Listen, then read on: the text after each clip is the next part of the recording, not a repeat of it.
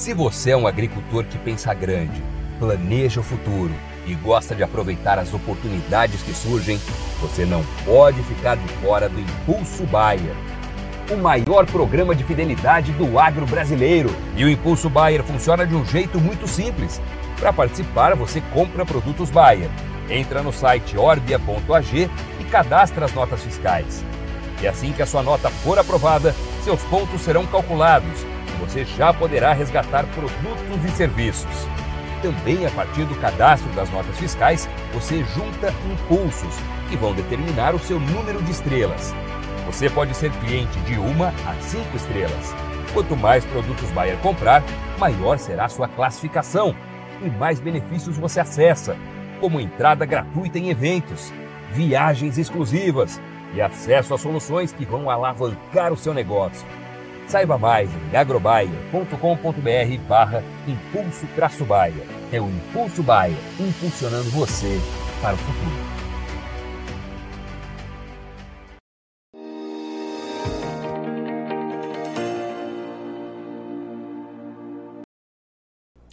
Olá, muito boa tarde, você internauta ligado aqui nas nossas informações no Notícias Agrícolas.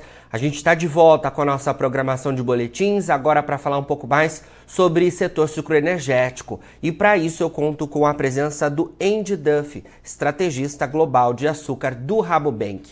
Andy, boa tarde, obrigado pela sua presença aqui com a gente. Boa tarde, Jonas. É sempre um prazer falar com você. Prazer é meu, Andy. Bom, vamos falar um pouco mais sobre informações relacionadas ao setor sucroenergético, porque sei que vocês aí do Rabobank divulgaram recentemente né, é, o levantamento relativo à safra 2024-2025 no centro-sul do país. Né? Depois de uma safra positiva que está em andamento no ciclo 2023-24, a gente deve voltar a ver um resultado bastante positivo na moagem do centro-sul do país, que é a principal região produtora, não é isso, Andy? É isso mesmo, Jonatas. Uh, uh, ainda, obviamente, o número final uh, é uma estimativa. Nosso número no momento é 625, mas vamos dizer, a, a, grande notícia é como a produtividade tem recuperado esse ano, depois de, de dois anos de frustração, principalmente por causa de, de clima. Então, uh, eu estava num evento uh, no mês passado, aliás, um evento excelente da uh, da Canaplan, que foi a explicação, eh, eu achei muito feliz, que, que todo o investimento que foi feito em termos de replantio e uh, trato cultural, que de certa forma não foi permitido a se manifestar nas últimas duas safras por causa de clima, acaba esse ano realmente uh, uh, realizando é, o seu potencial e por isso a, a, a gente observou esse aumento é, realmente impressionante de produtividade e na produção de cana. Perfeito. Andy, a gente está com a safra 2023-24 no finalzinho, né? Me parece que ainda temos é, algo a moer, mas isso é, deve ficar até para a próxima safra, segundo algumas pessoas que eu converso. Eu queria saber um pouco mais sobre a questão do mix, né, dessa temporada e da próxima. A gente fala de um mercado em que o açúcar está bastante valorizado, né? Isso já há algum tempo. Como é que vocês aí do Rabobank têm visto esse cenário nessa safra que está em andamento e também as perspectivas quando a gente olha o próximo ciclo?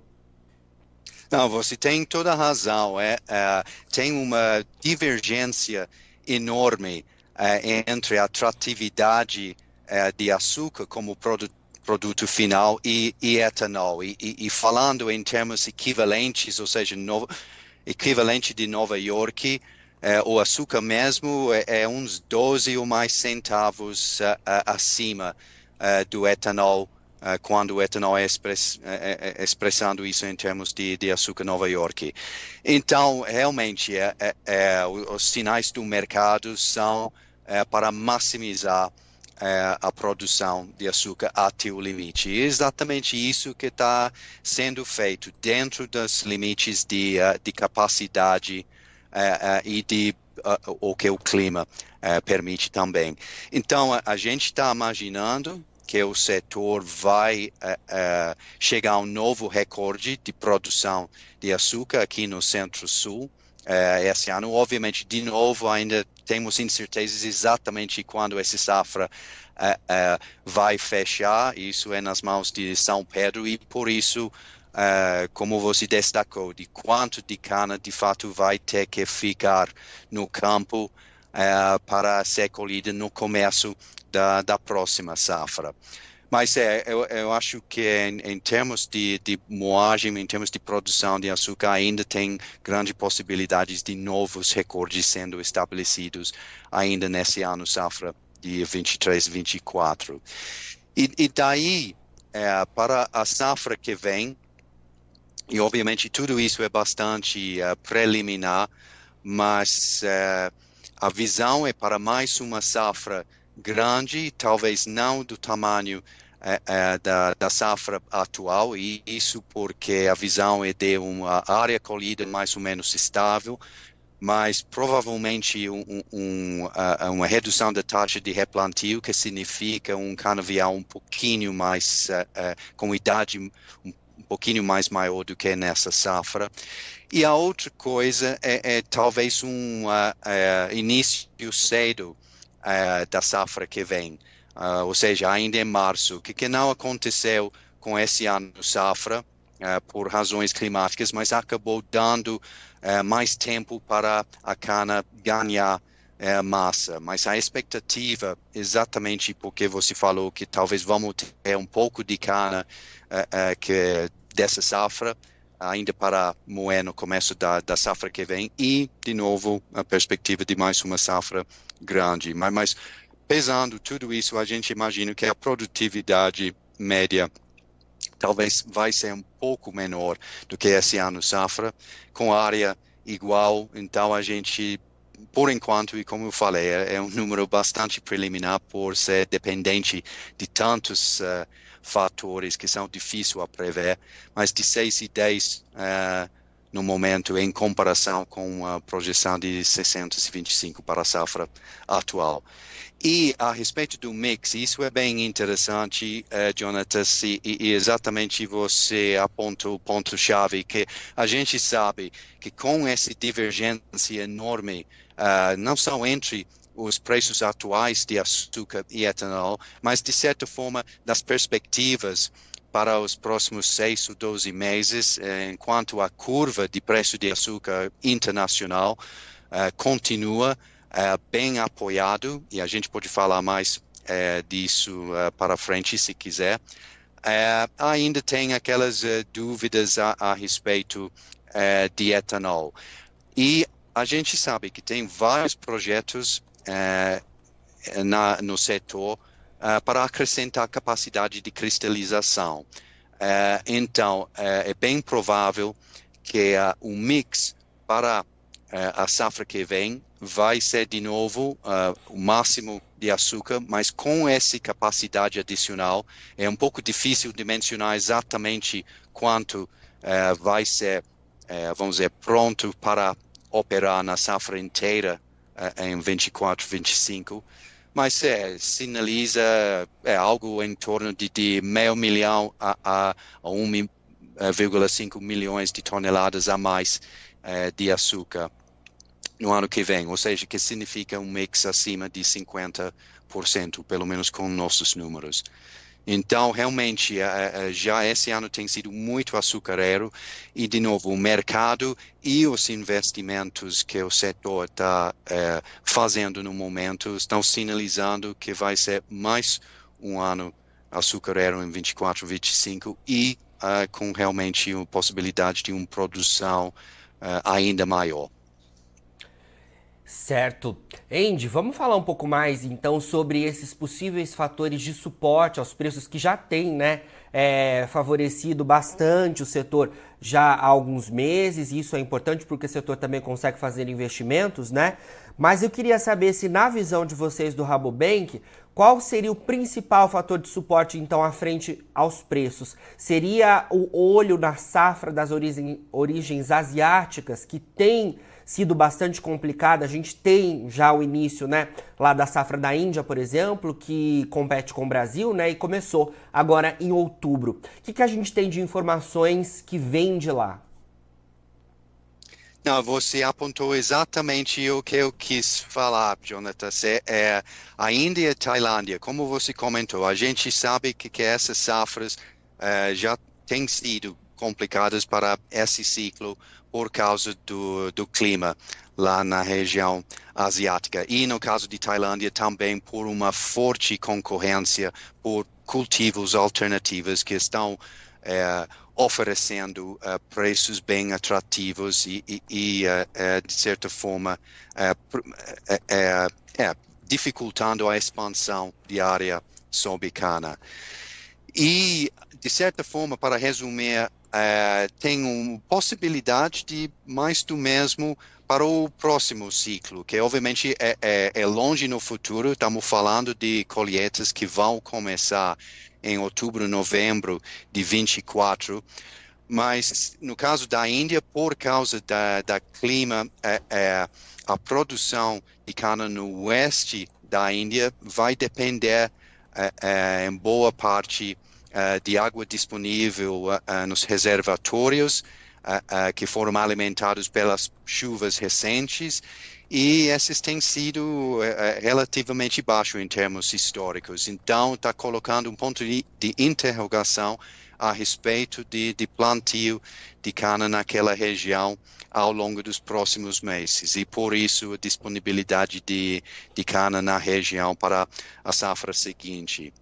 E no caso da, da Tailândia, é, de novo, é, é a, a, a safra lá é, é, em fase de recuperação depois de, de seca, mas também uh, continua, mesmo com o, o, preço de cana subindo para uh, consideravelmente esse ano, uh, a concorrência de cultivos alternativos continua forte de, de o que a, a gente está ouvindo. Então é longe de ser garantido que mesmo com o aumento de preço para o fornecedor tailandês esse ano, que isso vai resultar daqui a 12 meses em um aumento relevante de área plantada.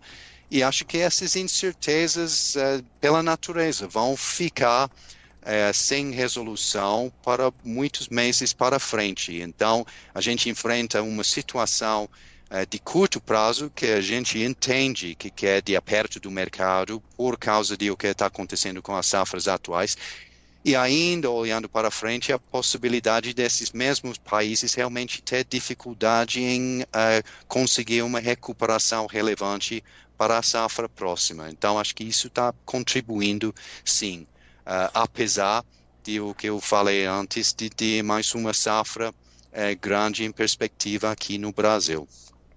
Certo. Eu queria atualizar também algumas informações mais recentes aí relativas ao Brasil, que também deram suporte é, nos últimos tempos aos preços, de, os preços internacionais e os preços também aqui no, no Brasil, né? É, que é a questão de, de movimentação nos portos. Me parece que a gente estava enfrentando alguns impactos no escoamento da safra de, de açúcar aqui do Brasil. Eu queria saber se você tem alguma atualização desse, desses dados, né? Se vocês do Rabobank também viram isso, porque a gente teve no mês de outubro é uma queda até surpreendente né, no, no volume embarcado de açúcar pelo país, segundo dados da CSEX. Um outro apontamento também que deu suporte recente aos preços é, foi por conta das chuvas impactando a colheita. Você tem informação sobre esses do, essas duas questões aqui vindas do Brasil também, Andy? Sim, a, respeito especialmente da situação nos portos, é claro que, que isso é, é obviamente é amplamente conhecido o que está acontecendo e de certa forma é, representa um problema que já foi o problema potencial que já foi sinalizado há, há meses, mas, demorou um tempo para realmente aparecer no mês de outubro. E a, além do, do problema de chuvas que você mencionou, eu quero destacar outro fator que contribuiu a essa pressão mais recentemente, e isso é a seca lá no norte do país que está complicando uh, a entrega de uh, grãos para os portos lá no Arco Norte, é, especialmente é, que, que passa pelo transporte fluvial, que a gente sabe que sofreu pela, pela seca. Sim. Então, é, nosso entendimento é que isso é, é, basicamente gerou um fluxo adicional de grãos que em circunstâncias normais teriam sido ou, ou teriam ser exportados para o norte, mas eh, foram direcionados para os portos do, do sul. Então, de certa forma, aumentando o fluxo exatamente uh, uh, no mesmo momento que, que, já tem concorrência uh, com a açúcar e os graus que mais tradicionalmente vêm nesses corredores para o sul e quando a chuva está complicando ainda mais basicamente o, o, a operação nos portos. Então, é, de novo, mostra que, que vamos ter que ficar é, de olho é, na, no clima é, é, para os próximos meses, porque isso é exatamente o momento, é, especialmente primeiro trimestre do ano que vem, em, em que o mercado de, mundial de açúcar vai realmente olhar para o Brasil, para a grande maioria de, de exportações é, de, de açúcar.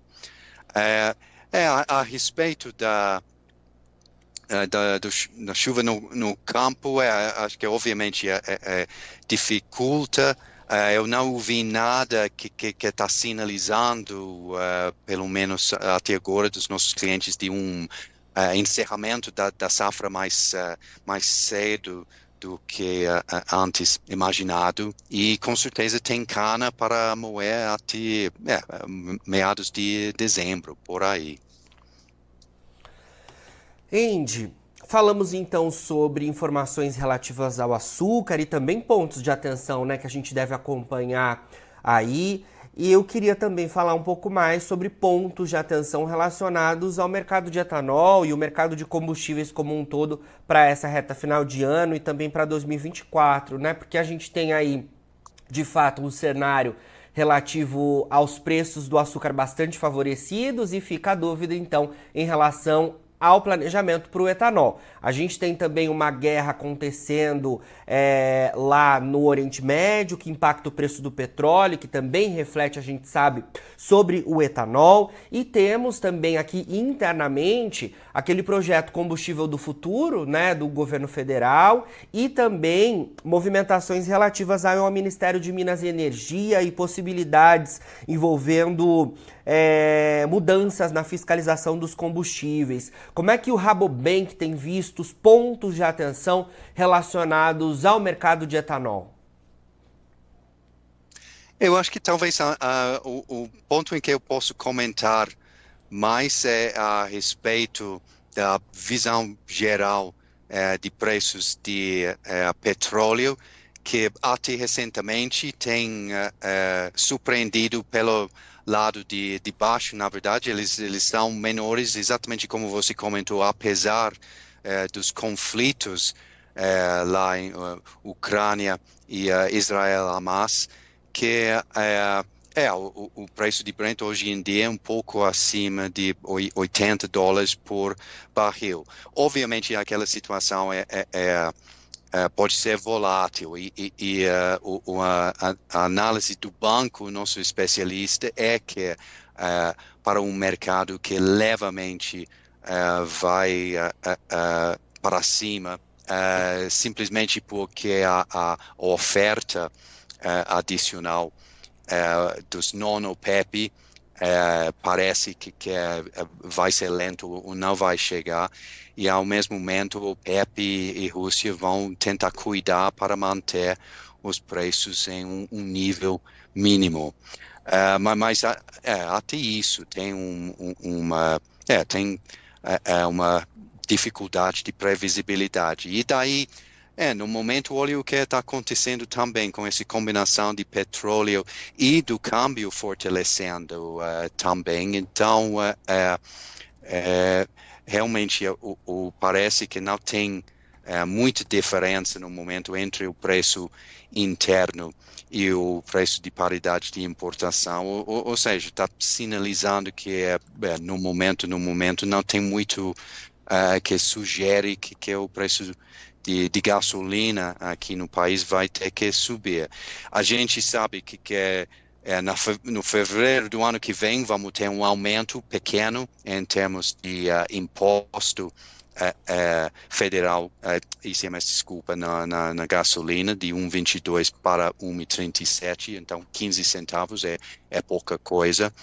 E, e, talvez a outra coisa que eu apontaria, pelo menos com nossos números, é, você vai lembrar que, que a oferta, a produção de etanol esse ano safra subiu muito em comparação com a safra passada. Nossos números é, é, vamos ver um aumento em torno de 10% de produção local de, de etanol. Mas para é, o, a, o ano safra que vem, a gente está imaginando um, uma leve queda, principalmente é, por ter é, um pouco menos de, de cana e um mix, como a gente estava comentando há cinco minutos, maior ainda para açúcar. E o, o componente final disso é, é uh, que o setor de etanol de milho, que cresceu uh, muito rapidamente ao longo dos últimos anos, vai continuar crescendo, mas a uma taxa talvez é, a menor no ano safra que vem. É, então, por enquanto, acho que esses são é, é, alguns dos elementos é, nesse quadro para frente para o, o, o etanol. Uh, e, então, talvez eu olharia a parte de oferta com uh, uma uh, ponto positivo, ponto de um aumento de, de imposto de gasolina como um fator positivo, mas o que vai acontecer com os preços externos e até qual ponto isso vai impactar o preço interno é ainda difícil. E talvez, ah, desculpa, mais um, um fato é, é, que o que o governo anunciou, mas a gente entende que ainda é sujeito a, a algum tipo de, de, de, provas, de testes, e é o aumento do, uh, do mix máximo de anidro para 30%. E, e de o que eu saiba, não tem uh, uh, um momento definido para isso acontecer, mas continua sendo algo repetido em termos de medidas que o governo quer é, implementar. Sim, vamos acompanhar tudo isso então. Andy, obrigado pelas suas informações, né? Importantes informações aqui para tomada de decisão de quem nos acompanha, dos produtores, né? E dos, dos proprietários de usinas aqui no centro-sul do país. A gente segue é, falando, né, para atualizar os nossos internautas dessas informações que você trouxe. Obrigado mais uma vez e sempre que tiver novidades aí do Rabobank, chama a gente por aqui, tá bom? Muito obrigado, Jonatas. Obrigado pela chance de falar com você. Obrigado você, bom restinho de semana por aí, tá bom? Conversamos então ao vivo com o Andy Duff, ele que é estrategista global de açúcar do banco Rabobank. Agora, na finalização do nosso boletim, você encontra os perfis das nossas redes sociais. Siga a gente por lá para se manter atualizado sobre todas as informações do agronegócio brasileiro. A gente fica por aqui, mas daqui a pouquinho tem mais boletins ao vivo. Notícias agrícolas, informação agro relevante e conectada.